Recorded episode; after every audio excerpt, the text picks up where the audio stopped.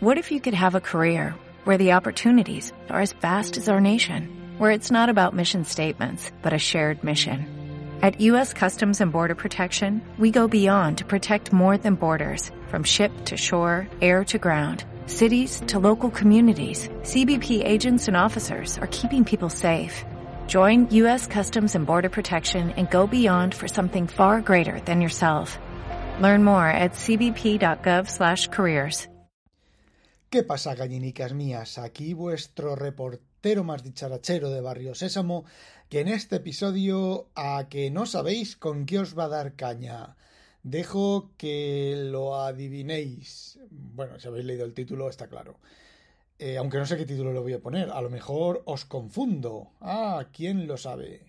Bueno, como descubriréis por la diferencia de calidad de voz, estoy grabando en el MacBook Pro de 16 pulgadas el nuevo MacBook Pro. Y bueno, vamos a empezar con la polémica, la gran polémica sobre el notch y ciertos vídeos que han aparecido por ahí eh, ridículos, vídeos ridículos, a ver, no vídeos ridículos que el vídeo sea un ridículo en sí, sino mm, probando problemas que da el notch en algunas aplicaciones. Lo que el vídeo o los vídeos muestran es que cuando el menú crece por la, de la izquierda, de izquierda hacia derecha y llega al notch, se mete debajo del notch y bueno, te permite hacer clic y demás eh, escribiendo debajo del notch. Y al mismo, lo mismo cuando la barra de iconos crece hacia la, hacia la izquierda y llega al notch, se mete debajo del notch y el menú y la barra de iconos eh, colisionan y generan ahí unos efectos bastante feos y bastante extraños. Yo, gilipollas de mí, pero gilipollas integral, pues empecé a hablar después de haber visto el vídeo ese y no lo comprobé con mi Mac, con este Mac que tengo aquí encima. Bueno, aquí encima sí, bueno, estoy sentado en mi sillón de leer, tengo una plataforma de sar del Ikea que es eh, plástico por arriba y como cojín por debajo y encima está el, el MacBook Pro. Bueno, pues teniendo yo el Mac, joder, podía haberlo probado porque sé de gente que, bueno, pues con tal de joder es capaz de hasta falsificar un vídeo. Así que, bueno, pues lo probé. Parece ser que el vídeo ese estaba hecho desde una tienda de Apple en la cual no habían actualizado todavía a la 12.01. Ese problema estaba en la 12.00 y en la 12.01 lo han corregido. ¿Cómo funciona realmente el notch en el MacBook Pro, en los nuevos MacBook Pro? Bueno, pues muy fácil. Cuando el menú crece hacia la derecha, salta el notch. Es decir, debajo del notch no hay nada, no hay botones, no hay nada. Cuando la barra de iconos crece hacia la izquierda y llega al notch, creo que se para, ¿vale? No sé si salta o no, pero se para. Se para como cuando originalmente en un Mac tú tienes la barra de menús que es demasiado grande y llega un momento en el que llega a la barra de iconos y la barra de iconos no crece más y no colisionan y no hacen ahí pues una serie de píxeles amontonados como ocurría en el, en el vídeo que os enseñé. Y eso lo he experimentado yo. No tengo ningún programa que en el tamaño de pantalla, en la resolución de pantalla que yo tengo, me pise el notch, pero si pongo la resolución más baja, las letras más gordas, vamos, la que es la pantalla, con menos cosas en la pantalla, pues llega un momento en el que el Devon Think, que es lo que he probado, se pisa, llega al notch y pasa al otro lado. No se queda debajo. Lo que sí que ocurre es que el ratón, el puntero del ratón, sí que pasa por debajo del notch. Es decir, si tú lo mueves de izquierda a derecha, pasa por debajo, no salta, y si tú lo mueves de abajo a arriba, pues entra dentro del notch. No, dentro de lo que cabe, no es una cosa mm, ninguna burrada, ninguna... A ver, no es algo que yo hubiera hecho así, pero mm, si dentro del notch no hay botones, ni hay menús, ni puede haber botones, ni puede haber menús, ni nada de eso, a ver, no es mayor, no tiene mayor problema. Luego, cuando, esto ya lo he contado antes, luego cuando pones una aplicación a pantalla completa, sea la que sea, el notch desaparece porque lo que te hace el programa, lo que te hace macOS, es que te te apaga el menú, vale, si vosotros veis el notch, tenéis a la izquierda el menú y a la derecha los iconcillos y demás. Bueno, pues en pantalla completa eso está apagado y tiene el mismo fondo, que la ventana maximizada. Y entonces, no, perdón, tiene el mismo fondo, tiene fondo negro, completamente negro. ¿Qué es lo que ocurre? Que cuando tú en, una, en un MacBook Pro antiguo, anterior, tú empujabas con el cursor hacia arriba, llegabas al borde, al tope de la pantalla de arriba y empujabas hacia arriba, el menú bajaba hacia abajo y te tapaba, digamos que la barra de, de la barra de la toolbar. ¿Vale? Aquí en estos MacBook Pro no, lo que ocurre es que el menú que está oculto aparece. Y entonces, si tienes el notch, lo que ocurre es que el menú te salta de un lado del notch al otro lado del notch. Y hasta donde sé, no lo he podido probar, no tengo suficientes iconos y no voy a instalar aplicaciones a lo tonto para tener suficientes iconos para que me pise el notch. Parece ser que cuando llega al borde del notch deja de haber iconos y si quieres tener la visualización de todos los iconos, esto, esto de dejar de ver iconos pasa también en, el, en, en macOS normal, sin el notch. Y si quieres tener más iconos, pues es una cosa, una pega que yo le veo a macOS, que son cosas que debería hacer el sistema operativo, que es, bueno, pues agruparte los iconos en, como hace Windows 10, ¿vale? Tu Windows 10, tienes unos poquitos de iconos abajo a la derecha y tienes un, luego un desplegable para ver los iconos que faltan eh, que están ocultos y ya está. Eso es lo que debería de tener el sistema de macOS y que no tiene, no tiene de nunca y es algo que, que creo que es tarea del, del sistema operativo.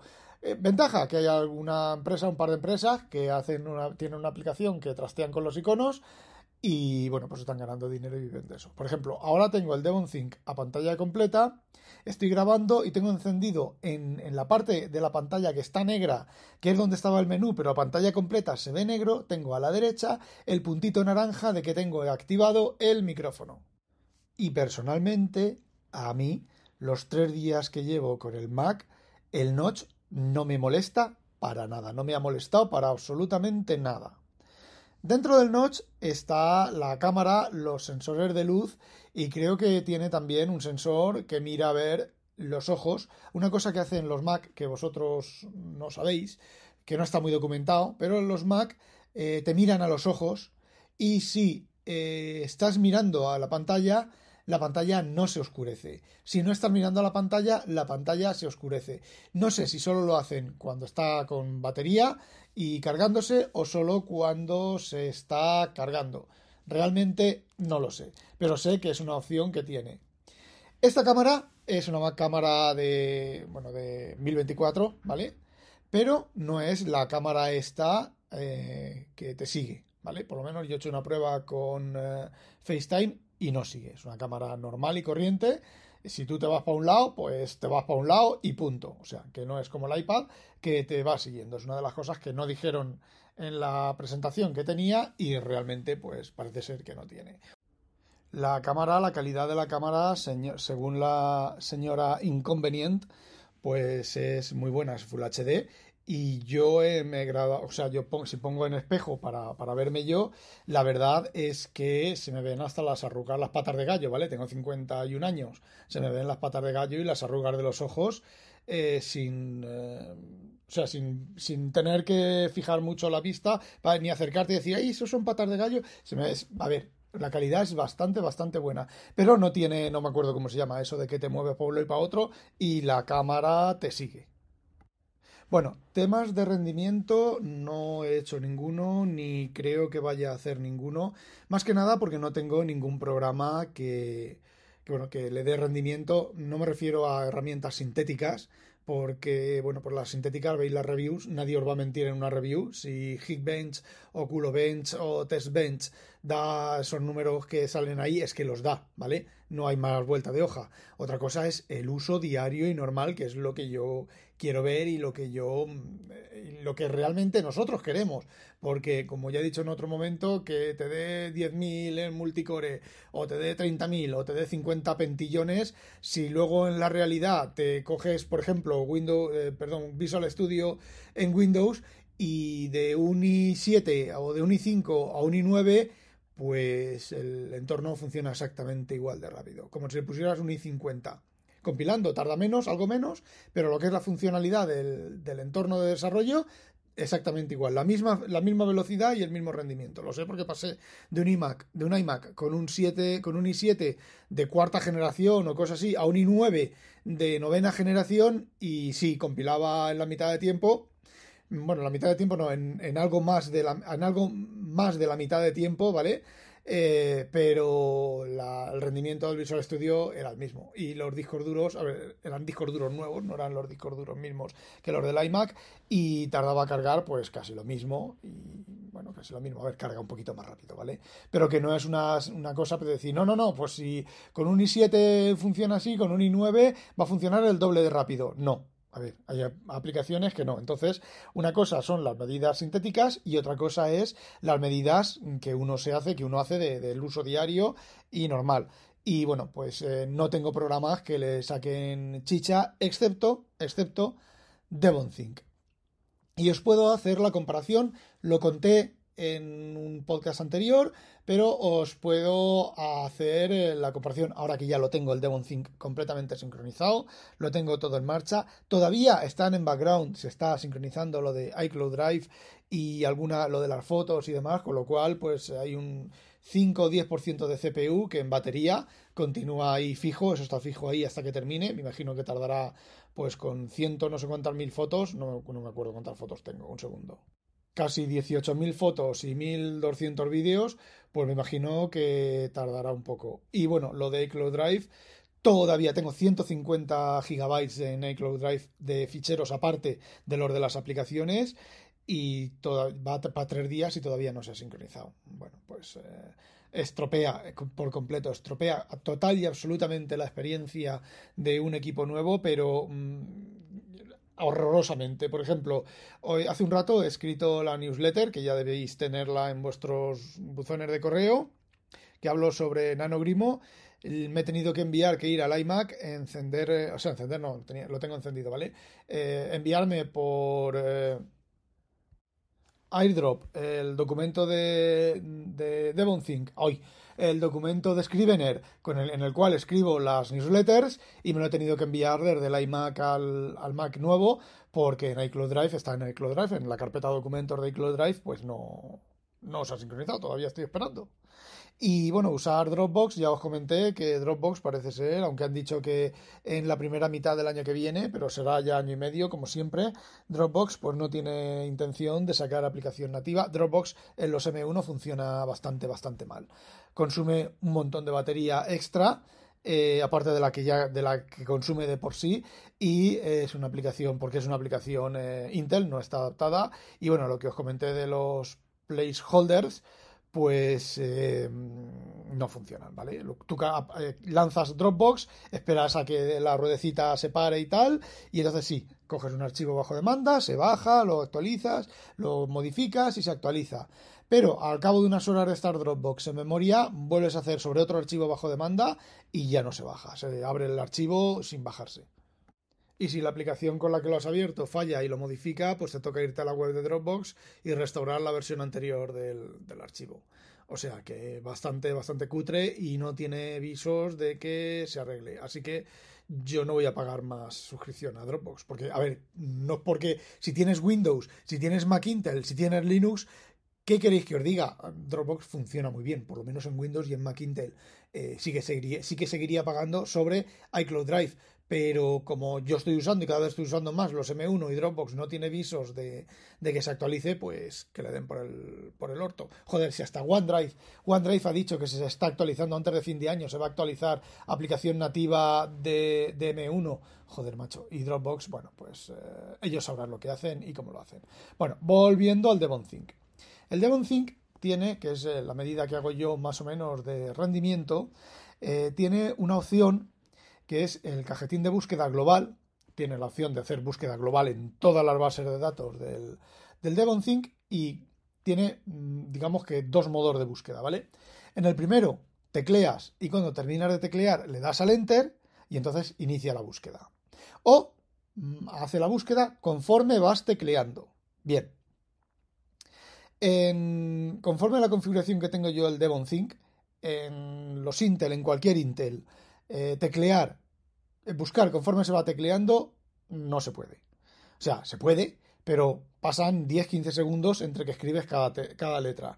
Si te equivocas de escribir la letra y le das para atrás, por 10-15 segundos para que te salga la letra mal, 10-15 segundos para que te salga la letra hacia atrás y teclear la nueva, ¿vale? Yo lo que tengo en, los Intel es la búsqueda, eh, teclear la palabra que quieres buscar y le das al enter. Y entonces tarda 10 o 12 segundos y te encuentra la lo que estaba buscando, ¿vale? Bueno, en el M1, en el MacBook Air M1, que os recuerdo que es el grande, entre comillas, el de 8 cores, pues eh, también lo tengo así, pero el tiempo de búsqueda pues son 2-3 segundos, no es mucho más.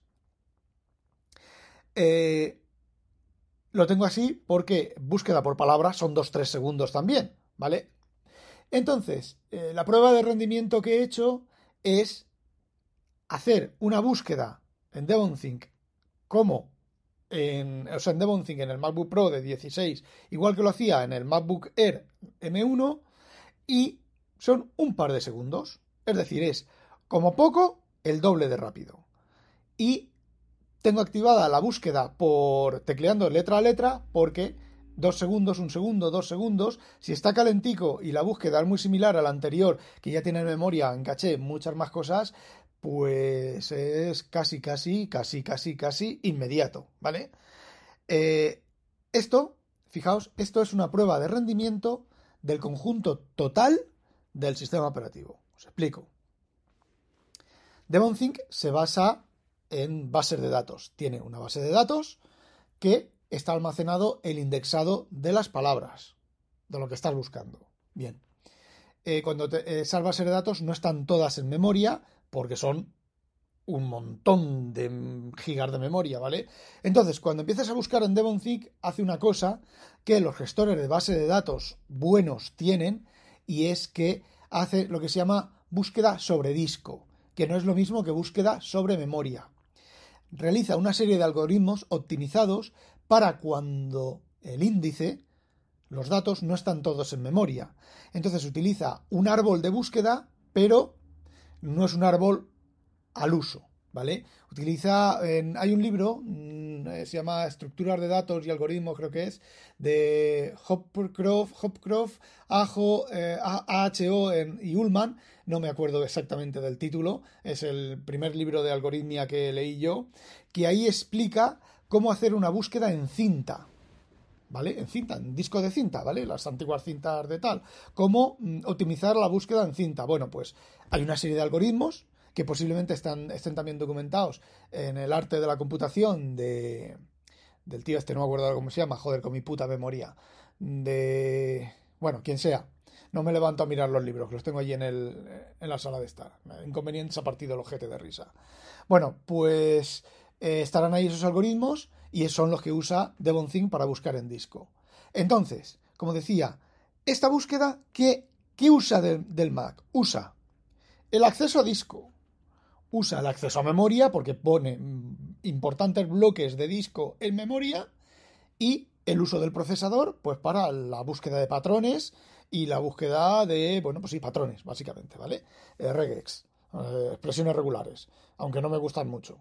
Eh, por ejemplo, si yo tecleo Verne, Near, Jules, 5, creo que es así, y entonces, bueno, pues tiene que buscar Jules Verne, pero solamente si están separados en cinco palabras de diferencia. Si están más de cinco palabras de diferencia, no me da la búsqueda. Con lo cual, si os fijáis, está utilizando todo el sistema operativo, todo el Mac al completo. Y os digo una cosa, como poco, es el doble de rápido que el MacBook Air M1. Que el Intel ya, ni os digo, es, bueno, como de aquí, como de aquí a Roma. Y esa es la única prueba así de rendimiento que, voy a hacer. No voy a hacer pruebas de rendimiento eh, de disco, ¿vale? Pues tengo el Blade Magic no sé qué para hacer eh, pruebas de rendimiento, pero no las voy a hacer, ¿vale? Porque bueno, eso también le da caña, mucha caña al disco. Me habéis preguntado por el trackpad. El trackpad es gigantesco. Yo no recuerdo, o sea, yo no he tenido un MacBook Pro de 16 pulgadas, el anterior, el, el del 2019. Tampoco he tenido el MacBook Pro, bueno, sí, he tenido uno del 2017, creo que es, con teclado mariposa, pero ya no me acuerdo el tamaño del trackpad. Pero yo creo que este trackpad es más grande. Es un trackpad gigantesco, pero gigantesco. Es increíble lo grande que es. Digamos que si cogéis un teclado de completo, o sea, un teclado completo, no, un teclado de la parte principal del teclado, pues yo creo que es un pelín más grande que la mitad del teclado, de largo. Y de alto yo creo que será, un momento, a ver, a pequitín, un pelín más bajo. Eh, llega hasta la mitad de las teclas de función. En este Mac las teclas de función son del mismo tamaño que las teclas principales. Y bueno, está, está en centro, ¿vale? Y oh, de momento es cojonudo. De momento es cojonudo, no se me acaba. Vosotros sabéis que muchas veces usando un trackpad, cuando empezáis a hacer un scroll, tenéis que parar, bajar en los dedos y seguir haciendo el scroll. Cuando estáis, por ejemplo, arrastrando, tenéis que, con los dos dedos, arrastrar con los dos dedos, mantener un dedo pisado, a retroceder el otro y volver a mover los dos dedos o cambiar de dedos saltando un dedo y luego otro y hacer el scroll. No, a mí no se me ha acabado. ¿Vale? No se me ha acabado y no he tenido que hacer ese tipo de, truquillo para, hacer scroll o para mover, mover cosas eh, que se me acabe el, trackpad y tenga que bueno, retroceder de alguna manera.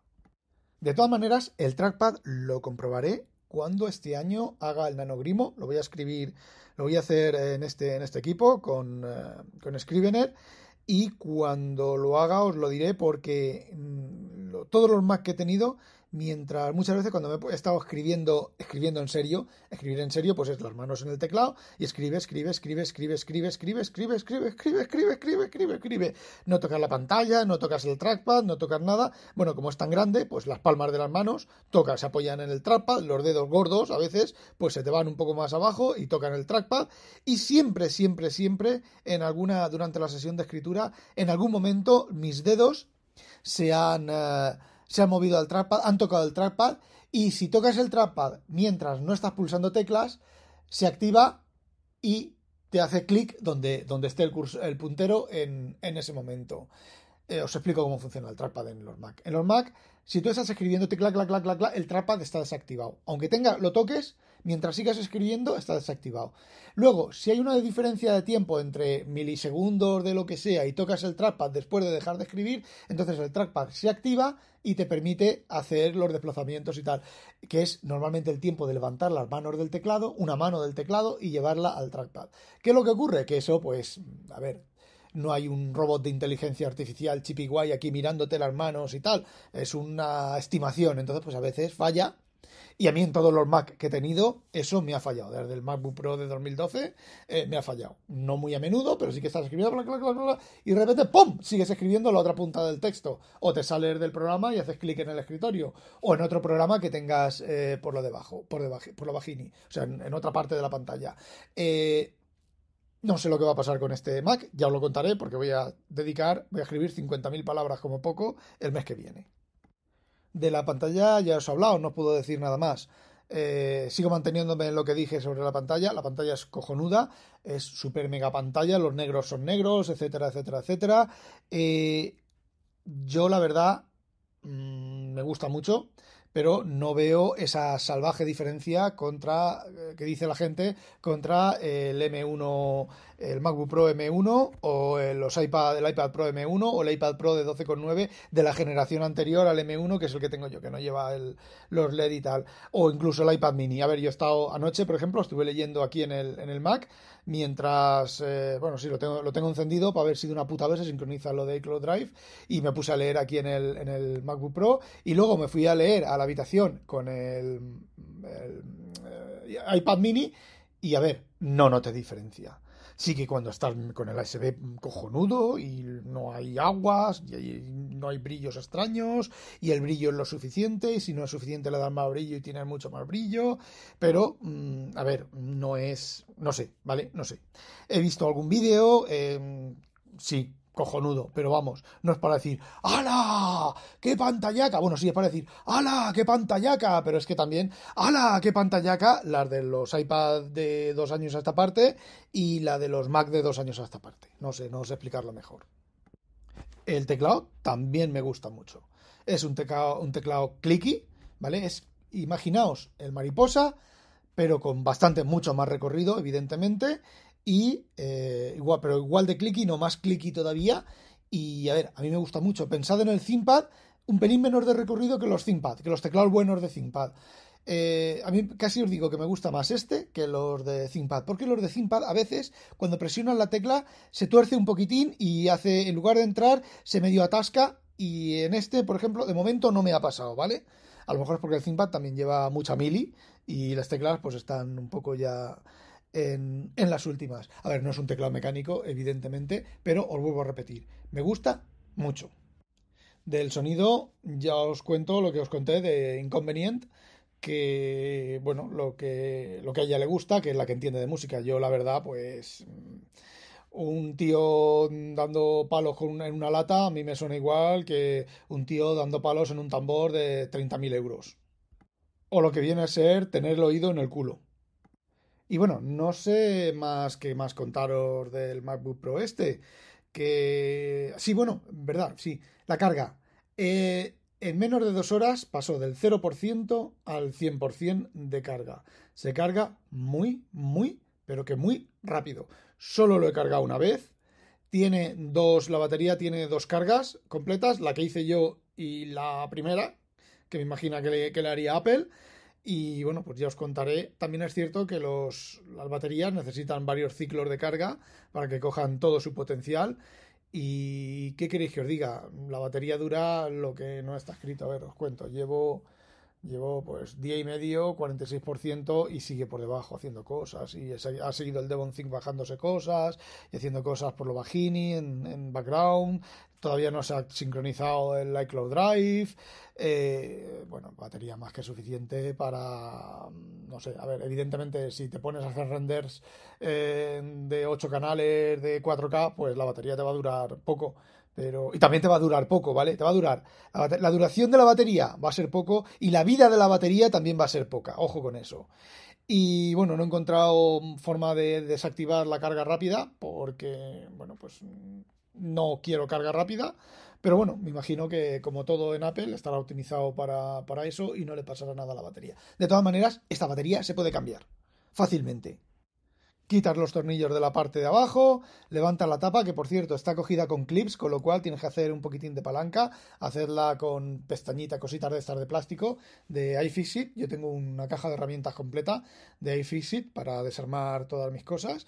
Y la batería, pues eh, dicen que, bueno, han salido fotos que simplemente no está pegada, ¿vale? No está pegada con esos pegamentos industriales que hay que rascar y tal. De hecho, los puertos, otra cosa que también conté en WinTablet, los puertos están en placas separadas. Me sorprende mucho que estén en placas separadas, más que nada por la conectividad que lo que os comenté de las pistas y los cables y la pérdida en los cables y en las pistas.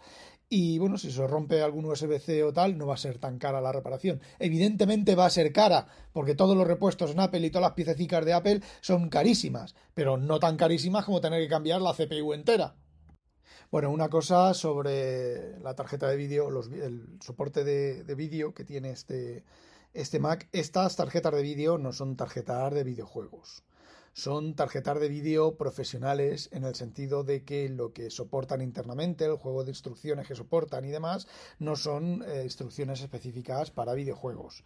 Por ejemplo, un videojuego lo lleva muchas, tiene eh, pintado de, de funciones de pintado de texturas, funciones de ocultación de polígonos, eh, funciones de sí, de oculta, exacto, de ocultación de, polígonos, eh, funciones específicas para ray tracing, todo ese tipo de cosas, ¿vale? Esto no, esta tarjeta de vídeo es una tarjeta de vídeo que lleva una serie de cores de procesadores eh, MIMD, os lo expliqué en un episodio anterior, eh, cómo funciona esto, y simplemente realiza una serie de operaciones que evidentemente se pueden, puedes con esa serie de operaciones puedes generar las instrucciones de los videojuegos, específicas de videojuegos, pero evidentemente no es una instrucción, son varias instrucciones acumuladas. Aparte de eso, pues bueno, lleva los codec implementados en hardware, codec de codificación, de decodificación y de todo eso, entonces no hace falta ninguna librería, simplemente se ejecutan en el hardware y lo de la memoria unificada, que es todo un bus, toda una memoria y todo un bus. Da igual que estés escribiendo en disco, que estés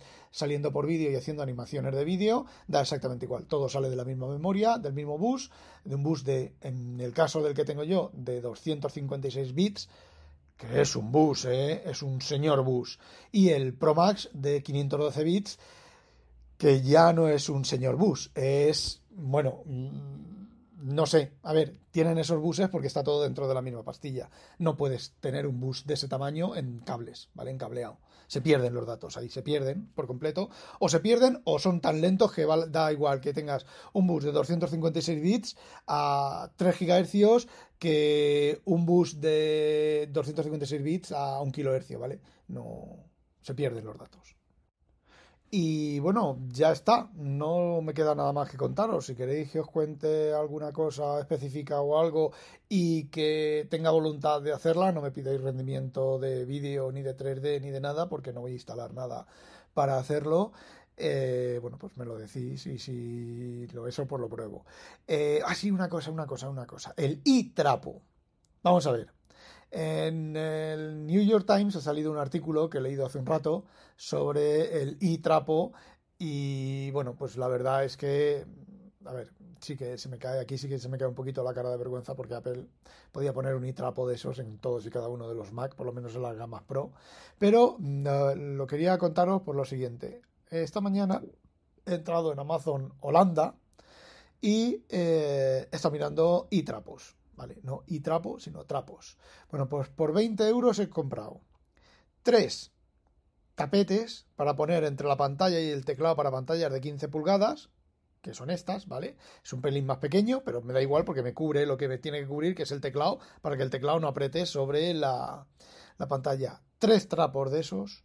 Y luego tres trapos de 40 por 40 centímetros. Y todo me ha costado, con los gastos de envío incluidos, 20 euros trapos de microfibra especiales para, para pantallas con tres mil y pico puntuaciones de cinco estrellas en Amazon, gente cantando las bondades de los mm, de los, eh, de los seis trapos que he comprado por 20 euros. Tres trapos valían, los tres trapos de 40 por 40 valían 8 euros y 12 los tres tapetes de, para la, la, pantalla de, de, 15. Me imagino que saldrán, terminarán saliendo para la pantalla de 16 eh, bastante más caros. Así que evidentemente no es microfibra con eh, eh, polvo de hada virgen, no es, no lleva la, el logotipo, la manzanita en la esquina, no son dos trapitos pegados y cosidos por el canto.